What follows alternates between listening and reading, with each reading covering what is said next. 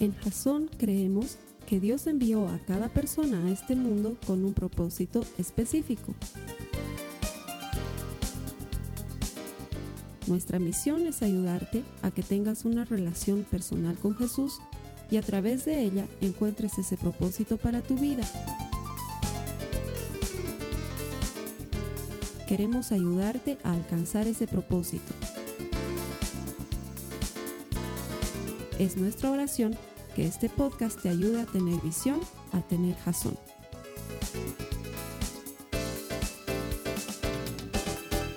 Estamos en la sexta semana, sexta semana de Jason TV. Es una serie que hemos planificado para que tomemos como ejemplo, no como ejemplo, más bien como ilustración de sermón, series de televisión que nos van a ayudar a encontrar principios en la Biblia, que nos van a ayudar a encontrar una aplicación para tu vida, de manera que lo que hablemos hoy produzca fruto en ti.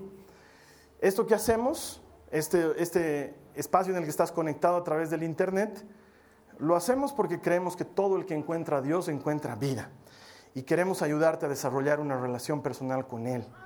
Y a partir de esa relación estamos seguros que vas a encontrar el propósito que Dios tiene para ti en este mundo, porque nadie ha venido aquí por casualidad.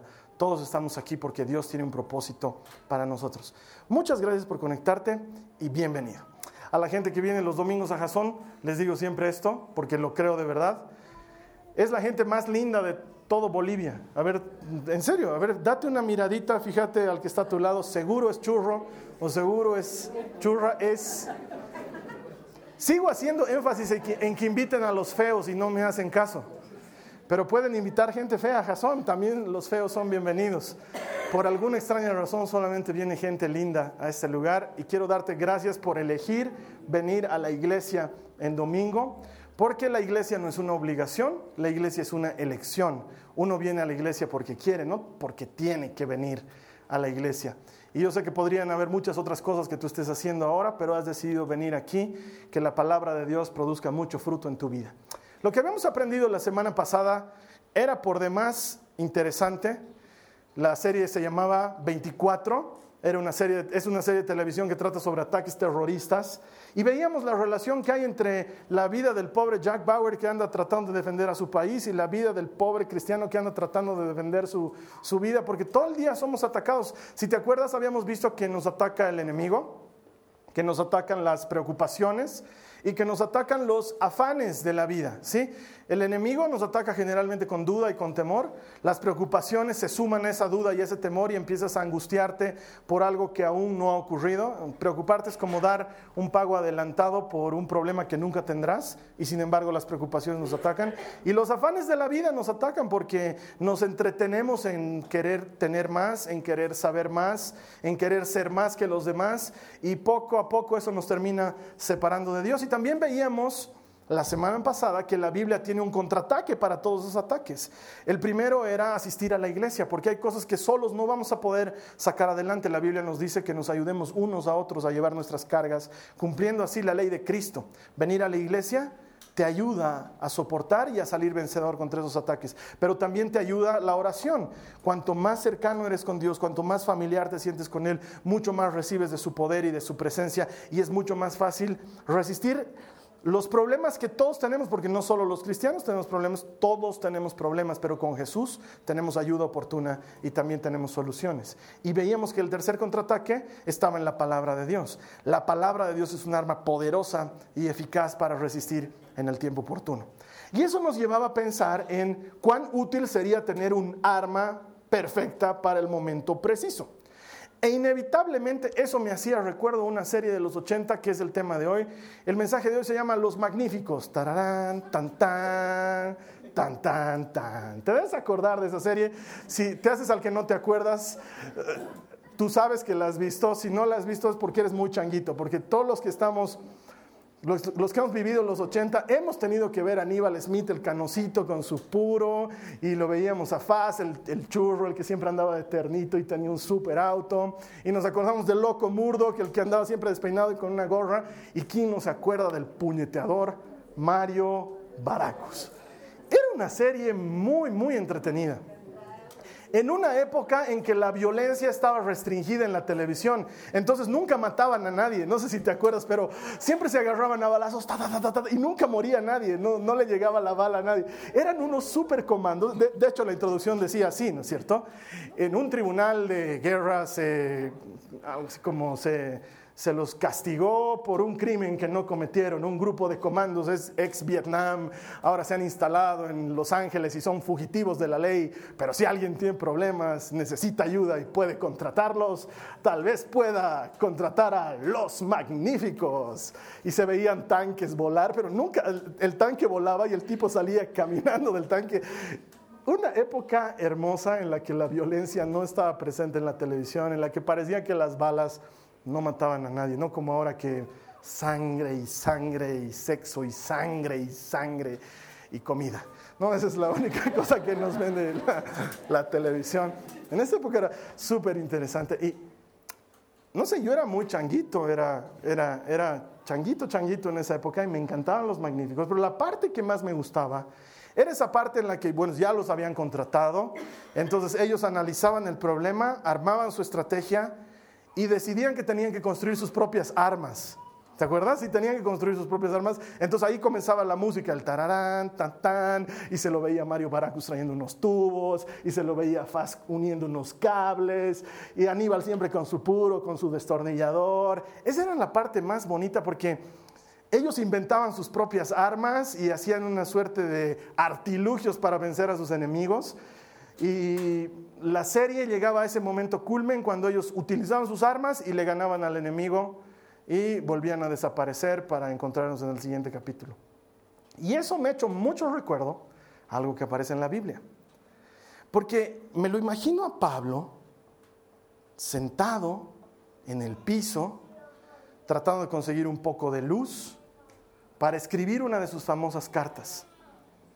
Y cuando escribe la carta a los Efesios, Pablo no agarra aleatoriamente ciertos elementos para dar ánimo a la gente, sino que cuidadosamente planifica cómo les va a instruir en el Evangelio, para que tengan alguna herramienta tangible, palpable, que los ayude a vencer en una época en la que era difícil ser cristiano, porque los efesios vivían en un lugar en el que se adoraba a otros dioses. Necesito ponerte esto en contexto. De hecho, tenían una diosa que se llamaba Diana de Éfeso, a la que le habían construido un gran templo. Entonces, cuando los cristianos llegaron ahí, cuando Pablo llegó a fundar una iglesia y a empezar a levantar una comunidad entre hermanos, a Pablo no lo querían mucho y a los cristianos de Éfeso tampoco los querían mucho y los querían siempre jalar para su lado. Y Pablo dice, esta gente no es la misma que la de Filipos o la de Galacia o los mismos que están en Judea, ellos tienen problemas diferentes y necesitan una ayuda específica y les escribe una carta en la que les anima a no apartarse de la fe y en la que en el capítulo 6, que es el capítulo que vamos a estudiar hoy, les provee exactamente de eso, de una serie de armas para enfrentar sus problemas. Entonces, no sé si Pablo tenía la musiquita en la cabeza, pero yo me imagino que cuando empezó a escribir esto sonaba algo así como tararán, tan, tan, tan, tan, tan. Y él decía, hermanos, revístanse de toda la armadura de Dios. Pónganse el cinturón de la verdad. ¿Me entiendes? O sea, empieza a darnos uno a uno los elementos con los que como cristianos podemos defendernos de los ataques que hemos visto la semana pasada. Así que te voy a invitar a que me acompañes a tu Biblia. Esta vez vamos a ir verso por verso, no como tradicionalmente vamos. Esta vez nos vamos a, vamos a comenzar en Efesios 6 y vamos a ir verso por verso desde el 10 en adelante. Acompáñame por favor al verso 10. Hoy estoy utilizando la versión Reina Valera contemporánea, por hoy, porque me pareció más adecuada. El verso 10 dice, por lo demás, hermanos míos, manténganse firmes en el Señor y en el poder de su fuerza. Y ahí vamos a hacer nuestra primera pausa. Después de darles todas las recomendaciones, Pablo les dice, manténganse firmes en el poder del Señor, en el poder de su fuerza. Hace un tiempo atrás me acuerdo que una de, las, de las personas que trabaja aquí conmigo en Jasón me mandaba un mensaje y me decía, Carlos Alberto, ¿y tú cuando estás pasando por problemas, cuando estás pasando por dificultades, qué haces? Porque uno se desanima y yo no me imagino cómo haces para volver a predicar el siguiente domingo y para tener la actitud correcta. Y yo le decía, la verdad, no lo hago yo. Me fortalezco en Jesucristo y en el poder de su fuerza.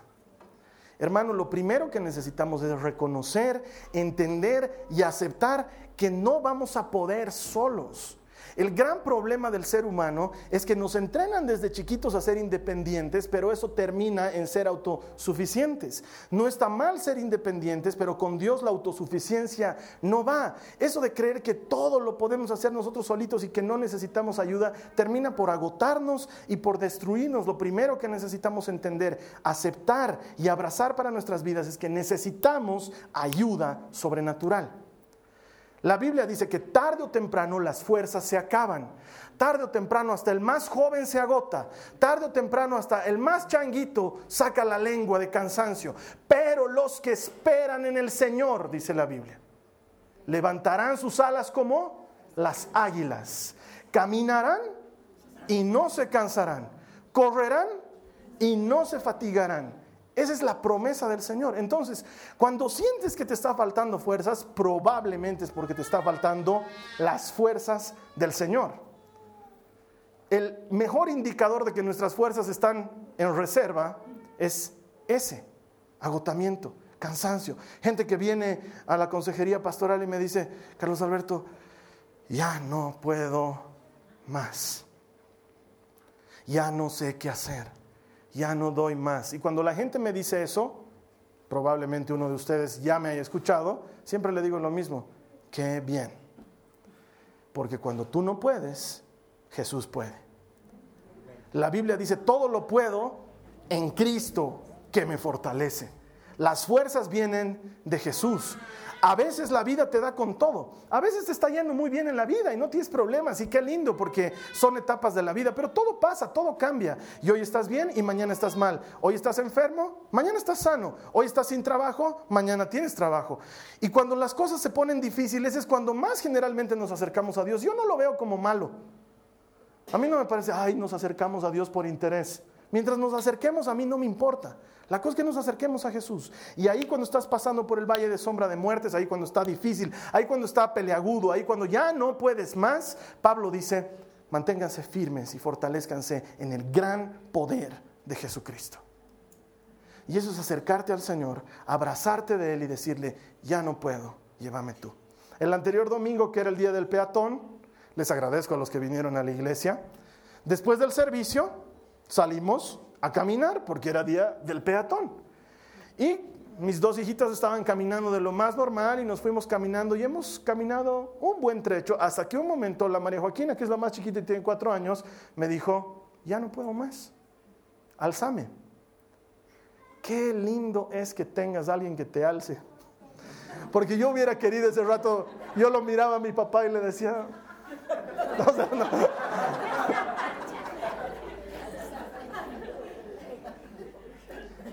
Más tarde, después de comer, estábamos caminando otra vez y empezó a llover. Adivinen quién estaba en hombros. La María Joaquina. Entonces, primero la Carly la alzó una cuadra, pero yo dije, basta, no quiero que la alces más, me toca a mí. Y yo le empecé a cargar por muchas cuadras. Mi papá me hizo el relevo un ratito, pero dije, no puedo ser tan abusivo y hacerle cargar mi huevo a mi papá. Me la hice devolver en la subida. Y en la subida, los testigos de ese momento confirman que yo ya estaba morado porque la María Joaquina era de mi cuello, así cargada atrás y de mi cuello. Y yo así, dice que era medio morado, pero yo llegué hasta donde tenía que llegar. Y esto fue lo más chistoso cuando la bajo a la María Joaquina, dice, ya no daba más. y yo la estaba cargando y de subida y ella ya no daba más. Pero ¿sabes qué? Eso me hace recuerdo a nosotros. A veces aún agarrándote del Señor sientes que ya no da más, porque todas tus fuerzas las estás utilizando en agarrarte del Señor. Entonces cuando sientas que te están faltando las fuerzas, aún agarrándote del Señor, no dudes. Estás agarrándote del, del lugar correcto.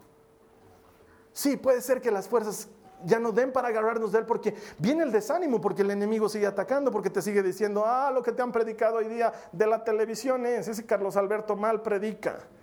Si predicara de verdad no usaría ejemplos de televisión. Y claro, dudas, dice, sí, después de todo, los magníficos, digamos, que tiene de cristiano. O viene y te dice, no te han enseñado mensajes que vengan de la palabra de Dios. O te dice, funciona para todos, pero para ti no va a funcionar porque tú eres un cochino pecador sucio y tú ya sabes lo que has hecho. Y te recuerda unas dos o tres cositas que has hecho y te sientes miserable. Y entonces sientes que tus fuerzas ya ni te están, alcanzando para agarrarte del Señor. Pero si te has abrazado de Él, la buena noticia es que Él no te va a dejar caer. Si la María Joaquina no aguantaba más y soltaba sus manitos, ¿tú crees que yo iba a decir, ah, lo siento, hijita, caminas? Qué pena. Encima de que te estoy cargando. No. Hubiera encontrado otra manera de cargarla y aunque sea al hombro, pero si mi hija no puede avanzar, yo tengo que cargarla. Y quiero decirte una cosa, Dios es mejor papá que tú, que yo, que cualquier otro. Él te puede llevar en hombros. Me fortalezco en Jesucristo y en el poder de su fuerza. Eso no significa que no van a venir cosas difíciles, eso significa que cuando venga algo difícil, tenemos ayuda sobrenatural. Y ese era el interés de Pablo. Vamos a saltar unos cuantos versículos, porque luego en el verso 13 dice, por lo tanto, echen mano de toda la armadura de Dios, y aquí es donde debe empezar a sonar en su cabeza, tararán, tan, para que cuando llegue el día malo, puedan resistir hasta el fin y permanecer firmes.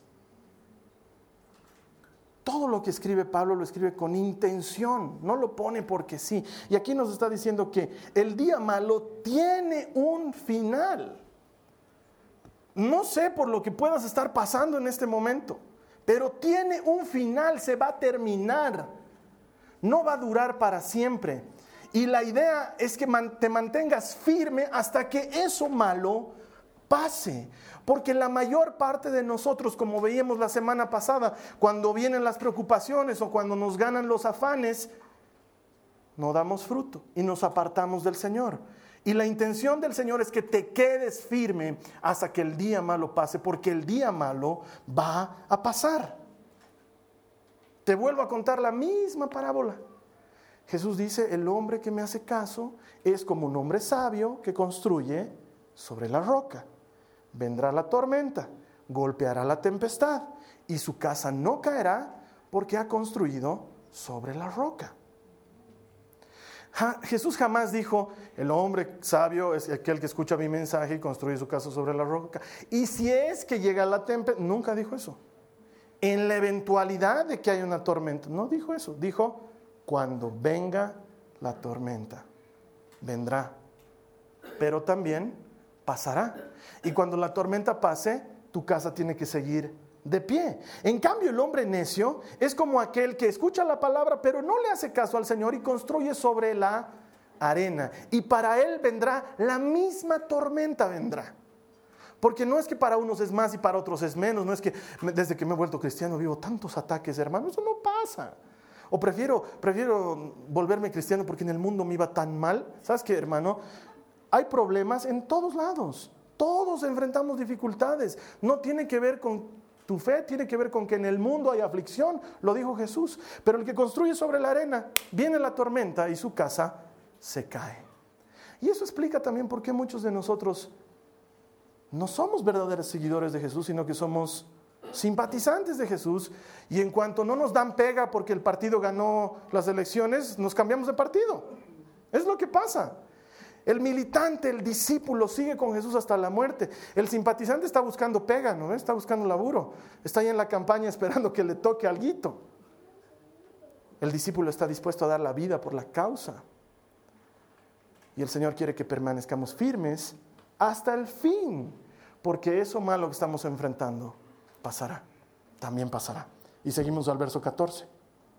Dice, por tanto, manténganse firmes y fajados con el cinturón de la verdad, revestidos con la coraza de justicia. Y aquí hay dos partes. Primero, el cinturón de la verdad. El cinturón de la verdad no es como los cinturones de hoy así delgaditos. Es como era como una especie de faja de cuero bien gruesa que estaba destinada a cubrir las entrañas del soldado, ¿sí? Y a que le quepa la coraza. Porque algunos eran pues como los policías de hoy. No, no es cierto. es, es chiste solamente pero estaba, destinado a cubrir las entrañas. Este lugar es el lugar más vulnerable de nuestro cuerpo, porque no tiene protección ósea. Estoy hablando bien, ¿no, doctora? No tiene protección ósea, porque nuestros pulmones, nuestro corazón, nuestros órganos vitales tienen unas rejitas que los están cubriendo, que se llaman costillas. Pero nuestro estómago, nuestros intestinos, nuestro hígado, nuestro páncreas, están ahí al aire. Y entonces Pablo, él no está así sentado y dice, a ver, con, que, que se cubran con el cinturón de, ¿qué puede ser pues? Con el cinturón de, de la perseverancia. Qué bueno suena eso. No, es intencional, el cinturón de la verdad. La parte más vulnerable de nuestro cuerpo necesita revestirse de la verdad. Y esta pregunta es la pregunta que se hacen a través de la historia millones. ¿Qué es la verdad? Pilato está delante de Jesús y lo mira y le dice, ¿qué es la verdad? ¿Qué es la verdad? Jesús es la verdad. Él dijo, yo soy el camino, la verdad y la vida. Necesitamos revestir nuestras partes más permeables, nuestras partes más débiles, las áreas de nuestra vida en las que sintamos que somos más franqueable, si vale el término, con la verdad. Lo primero es, sí, tengo problemas de alcohol, la verdad.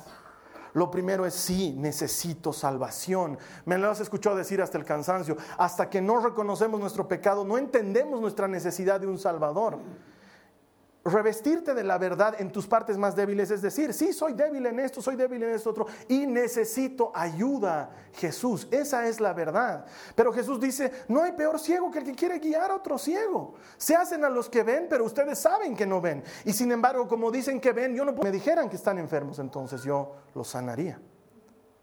El problema de muchos de nosotros es que no queremos revestirnos de la verdad. No, no, no, bueno es mi marido, no me pega. No, bueno es, bueno es probablemente lo que necesitas es revestirte de la verdad. No, no está mal mi matrimonio, bien está.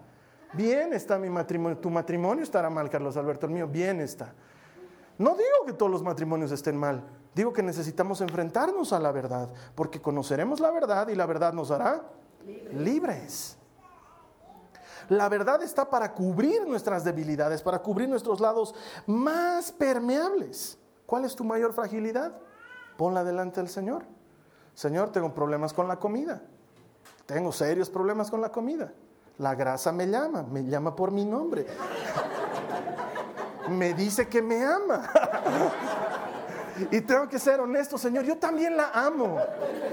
La amo en forma de mayonesa, la amo en forma de mayonesa sobre papas fritas, papas fritas en aceite de hace cinco días, ese aceite que ya ha freído tantas papas, ese quiero que me lo den y rociarme con él. Dile al Señor, dile cuál es tu fragilidad, dile cuál es tu problema. Porque no solo el alcohol o el cigarro o las drogas son problemas. Dile, Señor, tengo, me siento en la computadora y mi mano se va a otras páginas que no debería mirar. Dile al Señor, pon tu fragilidad delante de Dios para que la cubra con la verdad. Cuando conoces la verdad, la verdad te hace libre. Y lo siguiente que dice es la coraza de justicia, es, es una especie de pechera, la has debido ver en las películas de los romanos antiguos. Equivaldría al chaleco antibalas de hoy. Yo me imagino ahí a Pablo y tararán, tan, tan, la coraza de justicia, tararán, dan, dan. Es un chaleco antibalas. Protege nuestro pecho, nuestro corazón. Y la Biblia dice, sobre toda cosa que guardes, Guarda el corazón, porque de él fluye la vida. Y muchas veces lo que menos cuidamos. Y me encanta que Pablo no dice la coraza de la bienaventuranza, no dice la coraza de justicia. ¿Qué justicia? Justo no hay uno solo. Ninguno de nosotros, la Biblia es clara en eso, no hay nadie que haga el bien, no hay uno solo bueno, no hay uno, nadie puede decir, no, yo estoy tranqui, creo que yo estoy bien. No, todos estamos, todos estamos en la misma necesidad de salvación, todos. Pero cuando cubres tu corazón con la coraza de justicia, lo que la Biblia nos está diciendo es que tu corazón del que emana la vida empieza a ser protegido por aquel que nos ha justificado. Cuando Jesús murió en la cruz del Calvario, murió para que todo aquel que crea en Él no muera, sino que tenga vida eterna. Creer en Él nos garantiza recibir su justificación y nos hace justos delante de Dios, no por nuestros méritos, sino por el mérito de Cristo. La coraza de justicia nos permite entrar en la presencia de Dios, porque nadie puede entrar en su presencia, porque moriría delante de su presencia, a no ser que esté revestido de su justicia. Y Él ha querido revestir de justicia tu corazón para que tu corazón tenga una relación personal con su corazón. ¿Entiendes la profundidad de lo que te está diciendo Pablo?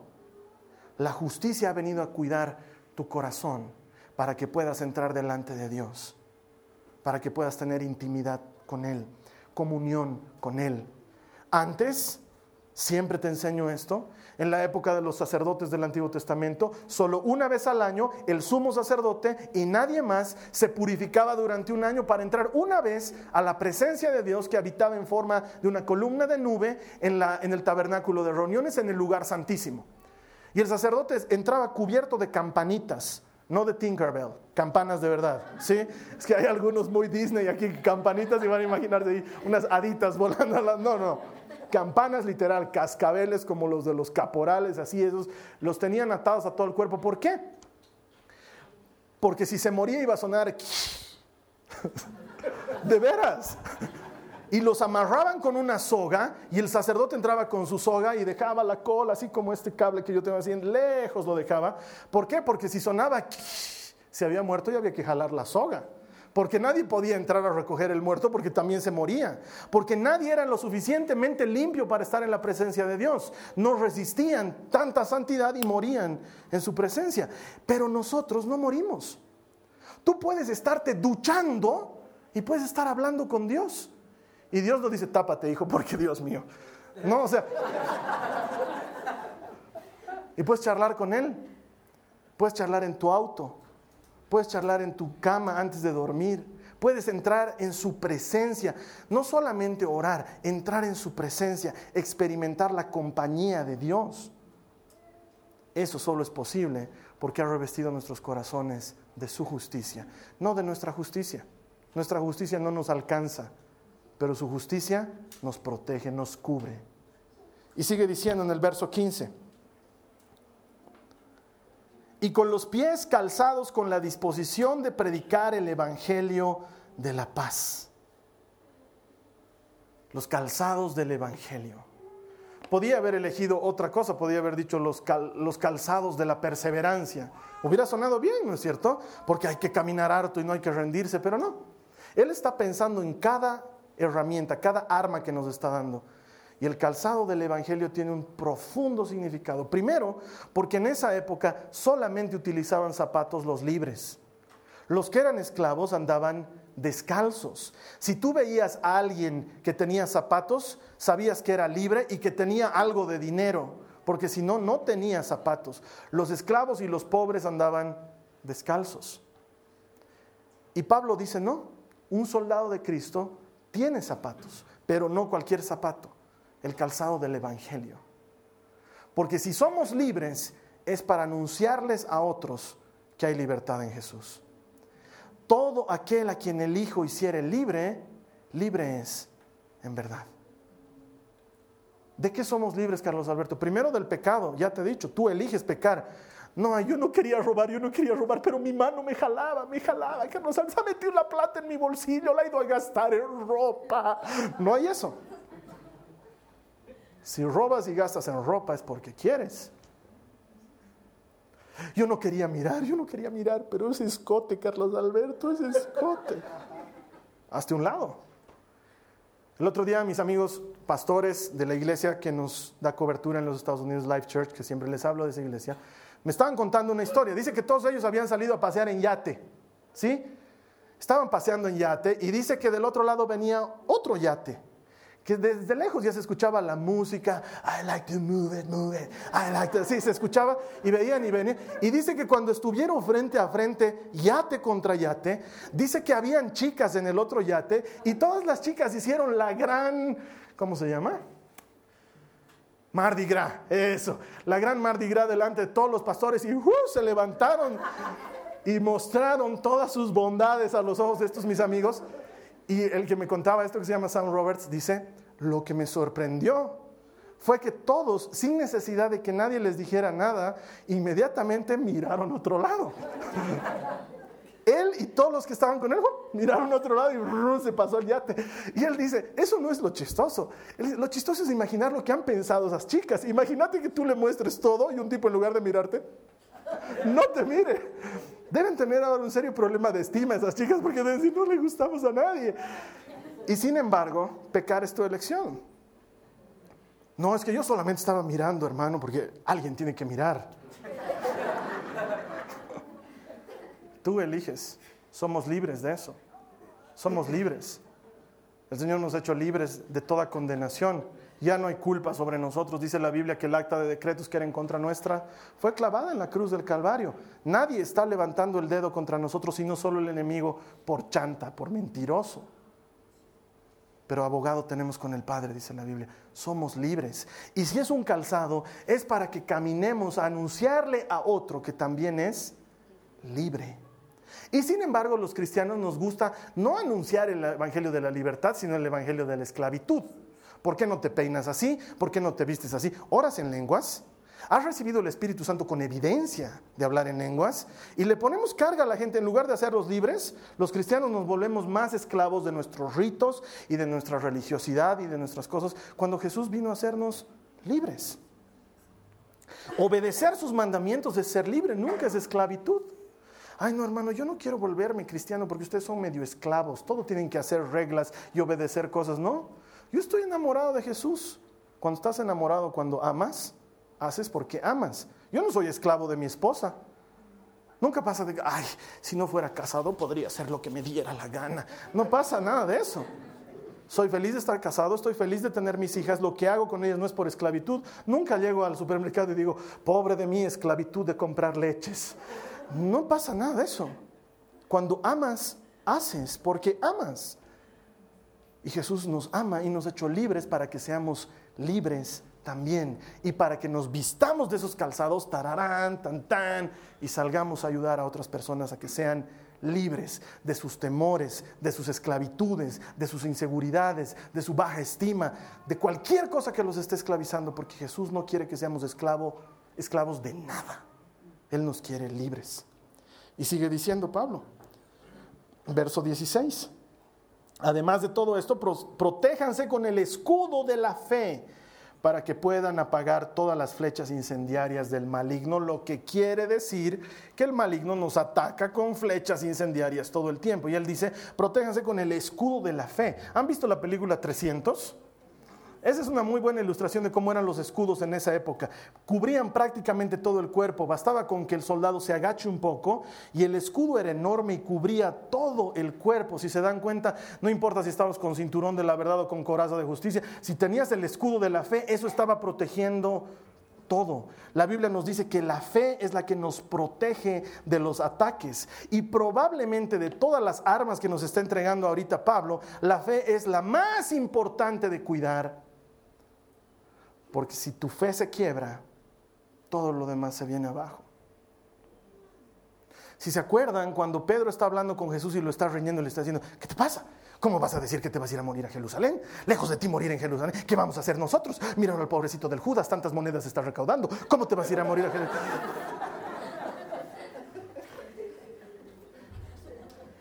Jesús le dice, detrás de mí, Satanás, tú no piensas como Dios, sino como piensan los hombres pero yo he orado por ti, le dice más adelante. Al mismo que le llama la atención y le dice Satanás, a ese mismo Jesús más adelante le dice, pero he orado por ti, para que tu fe no te falte. Porque la fe es la que nos sostiene. Pero ahí viene para mí una gran duda existencial, para mí personalmente, porque veo mucha gente, sobre todo en Facebook, que publican, es tiempo de defender nuestra fe, hermanos. Yo digo, ¿what? ¿No era que la fe te defendía a ti? ¿Por qué yo tengo que defender la fe? La única manera que yo tengo de cuidar mi fe es mantener mi relación con Dios estable porque la fe es un producto, es un fruto de mi relación con Dios. El Espíritu produce amor, gozo, paz, paciencia, fe, mansedumbre y dominio. No, la fe es un producto de mi relación con Dios. Pero después cuidar mi fe, no tengo yo que proteger mi fe. Hay gente que viene y me dice, Carlos Alberto, ¿Cómo vas a creer en la Biblia si la han escrito tantos hombres diferentes? Hay contradicciones. Uno dice que Judas ha muerto colgado, otro dice que se le ha roto la cabeza en el piso. Ahí hay contradicciones. ¿Cómo vas a creer en la Biblia? Yo le digo, mira hermano, yo no tengo que defender nada. Jesús es lo suficientemente grandecito como para defenderse él solo. Porque la gente está esperando que uno, ay, vas a hablar contra mi Jesús. Jesús me defiende a mí. Él es el que me está defendiendo. Hermanos, es momento de defender nuestra fe. ¿Contra quién? Está en ataque desde el principio de los tiempos. Y porque está en ataque nos está defendiendo a nosotros. La fe nos defiende. Una de las cosas más extrañas que existe es en la iglesia es eso que se ha inventado que se llama la ¿cómo se llama? Escatología, ¿no? ¿Cómo se llama? Apologética, eso. ¿Qué es la apologética? La ciencia que defiende la fe. ¿Para qué? ¿De quién vas a defender la fe? No tiene sentido. La fe nos defiende a nosotros. Nosotros cuidamos nuestra fe, nuestra relación con Cristo. Pero después voy a defender mi fe porque soy cristiano y nadie va a hablar mal de los cristianos. No tiene sentido. quién nos ha mandado a pelearnos con otra gente? O a pelearnos entre cristianos.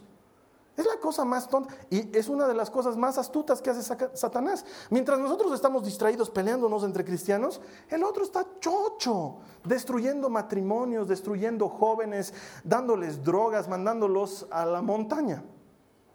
Y nosotros estamos peleando porque si el pastor tiene corbata o no tiene corbata. Y estamos defendiendo la fe, porque aquí se predica con corbata, aleluya. ¿Me entienden de lo que estoy hablando? La fe está para protegerte de los ataques del enemigo y la fe es la certeza de lo que se espera, la convicción de lo que no se ve. Es me está viniendo la puñeteadura más grande del mundo. La estoy sintiendo, pero elijo creer en ti, Señor. Elijo creer que me amas, elijo creer que me cuidas, elijo creer que me darás las fuerzas para aguantar esto, elijo creer que esto pasará y verás cómo sucederá tal y como has creído. Esa es la fe y la fe se alimenta en mi relación con Cristo. Ojalá hubieran pastillas de fe. Ojalá hubiera otra forma de adquirir fe. La fe se alimenta en mi relación con Cristo. En tener la certeza de que lo que espero sucederá, porque lo espero en Cristo. Gran escudo el de la fe. Sigue el verso 17 y dice, cúbranse con el casco de la salvación y esgriman la espada del Espíritu, que es la palabra de Dios. Tararán, tan, tan, otra vez, el casco de la salvación sigue siendo casco como el de los policías de hoy, como el de los militares de hoy. Casco está diseñado para proteger el lugar más importante de tu cuerpo. Hemos visto el más vulnerable, hemos visto el más profundo y ahora estamos viendo el más importante, porque en lo físico sucede lo mismo que en lo espiritual. Nuestro cerebro es lo más importante que tenemos que cuidar. Porque el cerebro es el que está regulando el funcionamiento de todo el resto del cuerpo. Y Pablo nos dice, cubran su mente con la salvación de Cristo. Porque la batalla se produce aquí adentro. Muchas veces somos víctimas de películas en nuestra cabeza, cosas que nunca suceden y que solitos las inventamos aquí. Ya les he contado algunas de mis películas, ¿no? Una vez les he contado que no llegaba la Carla, yo no suelo molestarla, no la, no la incomodo, no la llamo, ¿dónde estás? No, soy esa clase de, esposo, pero uno de mis amigos vino como enviado del enemigo a sembrar la cizaña. Qué raro, Carlos Alberto, nunca se atrasa la Carla, nunca, qué raro. Bueno, me voy, chao. Encima se fue. Encima se fue el desgraciado. Entonces empecé a hacer una película. Ya me la imaginé. Algún cogotero, radiotaxi se la ha llevado. Morgue, yo con dos guaguitas chiquitas. ¿Qué ves? Grave. Solito te haces películas en tu cabeza. Encuentras un papel extraño que no deberías haber buscado en el bolsillo de tu marido y ya te haces una película. ¿Café? ¿Y por qué ha comprado café? Si aquí en la casa no tomamos café. ¿Para quién ha comprado café? ¿Qué día era? ¿Qué hemos hecho ese día? ¿Qué hemos hecho ese día? ¡Ah! Era el día en que yo estaba con mis amigas. Ha aprovechado de ir a comprar café cuando yo estaba con mis... ¿Por qué ha comprado café? ¿Por qué ha comprado café? ¡Ah! Su secretaria ama el café. Siempre que llego a su oficina me dice, una tacita de café. Y yo le digo, no tomo café, fulano. De repente ya lo has casado a tu marido con otra en tu cabeza. El otro llega como sonso siempre a la casa así, hola mi amor, así. Y tú ya estás ahí furiosa, ¿no? Con que comprando café. ¿Qué cosa está pasando con tu secretaria? Y el tipo, ¿what? ¿Yo? Secretaria, café, ¿de qué me estás hablando? Todo va a pasar en tu cabeza. La batalla es en tu cabeza. En tu cabeza escuchas, te vas a morir. Ese bultito que te has encontrado debe ser tumor y debe ser maligno te vas a morir. Por un lado te dice, anda al médico y cuando estás cogiendo valor para ir al médico, no vayas porque te va a decir que es cáncer, te vas a morir. Mejor viví tu vida. La ignorancia es la mayor delicia. Viví así sin saber, viví tranquila. Pero todos los días te dice, está creciendo el bultito, ya no te dejes echarte de costado, te vas a morir. No los vas a ver crecer a tus hijitos, te vas a morir. Tu marido se va a conseguir otra, te vas a morir. La batalla está aquí adentro. Aquí adentro está el problema. Y Pablo dice, pónganse en la cabeza la salvación de Cristo, que es gratis, que tú no has hecho nada por conseguirla y que te ha salvado de todo. Revestite del hecho de que Jesús pagó el precio de tus pecados y de los míos en la cruz del Calvario y deja que Él cuide tus pensamientos, que su salvación cuide tus pensamientos. La salvación en nuestras vidas significa aprender a tener visión eterna. Es algo que siempre les digo. No atesorar lo, temporal, lo que vivimos aquí. Empezar a pensar en lo eterno. Esto pasará. Pero Él tiene una morada preparada para mí allá con Él. Él me ha prometido que donde Él esté yo voy a estar también con Él. Él me ha prometido que va a estar conmigo. Entonces cada que el enemigo ataca en la mente, tú te, te revistes de esa salvación y dices, pero tengo dueño y soy querido. No es que no le importo a nadie, le importo a Cristo. Él tiene mi nombre escrito en su palma. Todos mis días están atesorados en su libro. Él sabe lo que me conviene y cada vez que viene el ataque a la cabeza y te va a pasar esto, no te subas al avión, se va a caer el avión, te vas a morir, no te subas a la flota, va a explotar la flota, no vayas en barco, se va a hundir el barco. Créele a Cristo, que lo tienes a Él, que Él te ha salvado que sus días están en la palma de tu mano.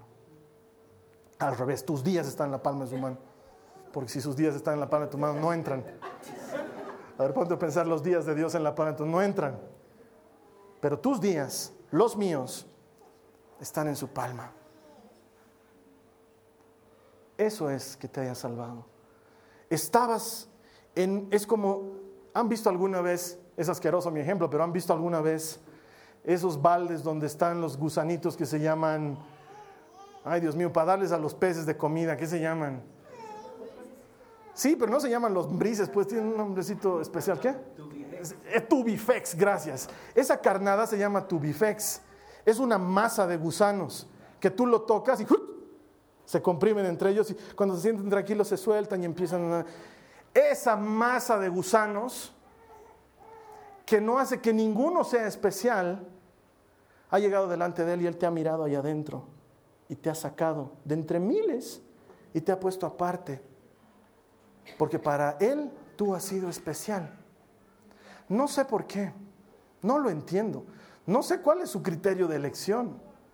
Hay gente mucho mejor que yo y sin embargo me llama a mí. Hay gente mucho, mucho muy diferente a mí y me llama a mí. No lo entiendo pero le agradezco porque me ha salvado, me ha rescatado, me ha llevado a un lugar seguro, me ha dado nombre, me ha adoptado, me ha hecho su hijo. Y como me ha hecho su hijo, me ha hecho su heredero. Y como soy su heredero, nada me falta. Y entonces entiendes que no importa lo que esté pasando de ataque en tu cabeza, puedes resistirlo cuando comprendes que eres hijo del dueño de todo lo que existe. Revestir nuestra cabeza de su salvación. Y dice, esgrimir la espada del Espíritu. De todos, este es el que debe venir con fuegos artificiales, tararán, tan, tan,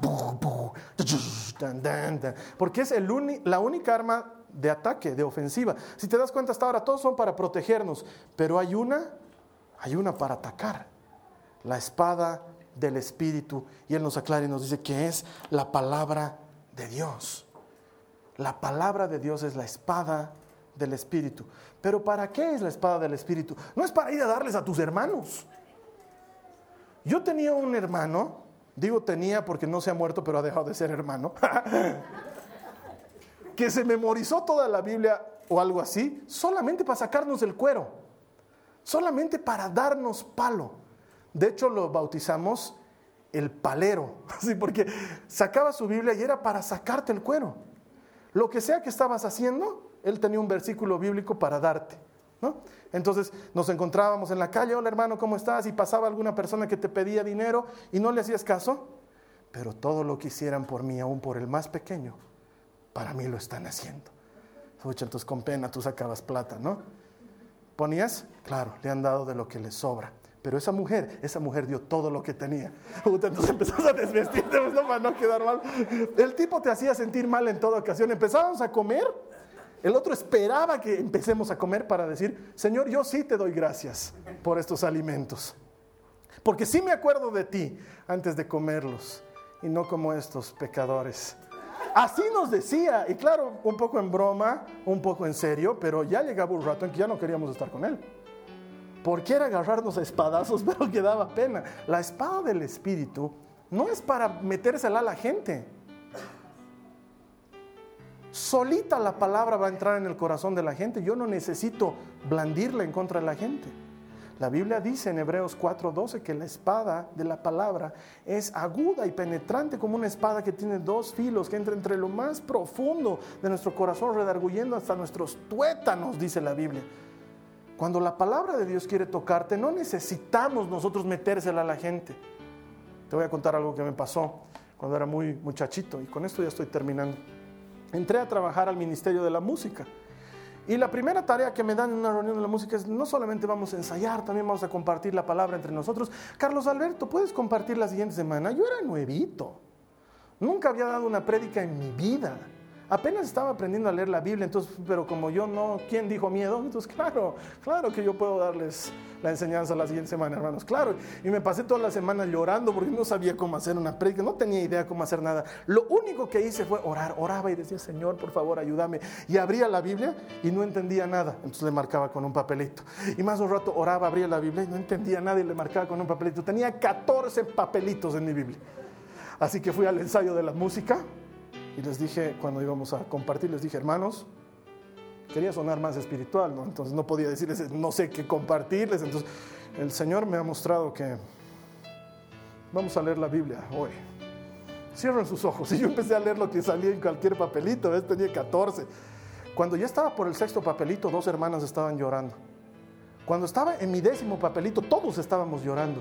No pude leer el papelito 14 porque ya todos éramos un solo moco en el hombro del otro.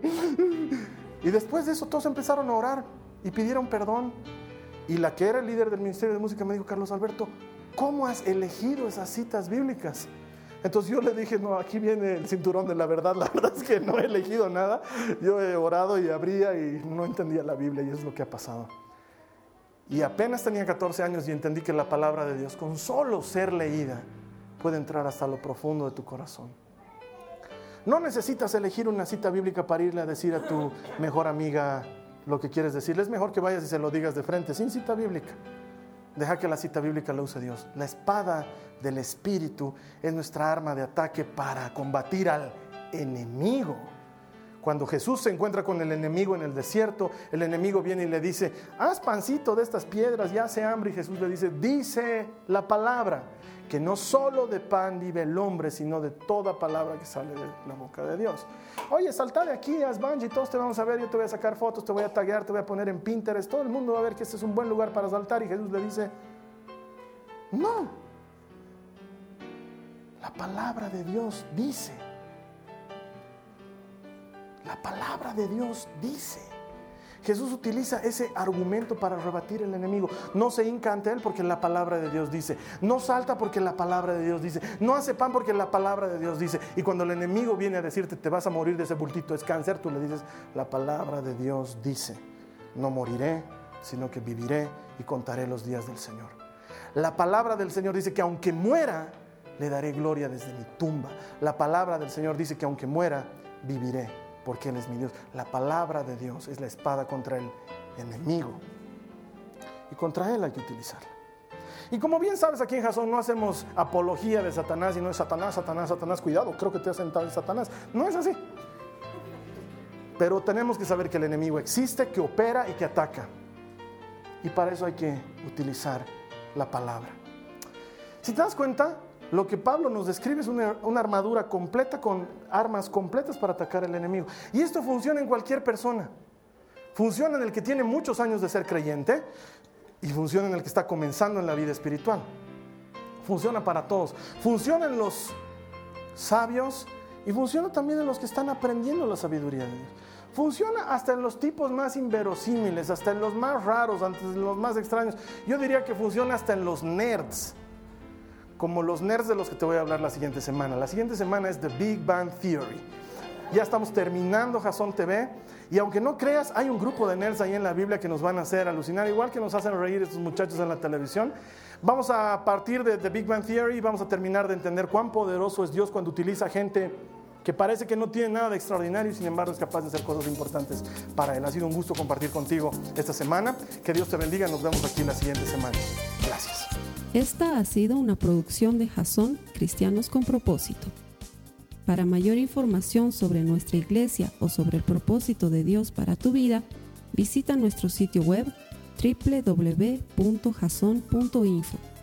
Allí encontrarás muchos recursos para animarte en tu relación con Dios enseñanzas, nuestro blog, prédicas y mucho más. Te lo deletreamos www.jazon.info. También puedes visitarnos en nuestro sitio en Facebook www.facebook.com barra Que Dios te bendiga abundantemente. Muchas gracias.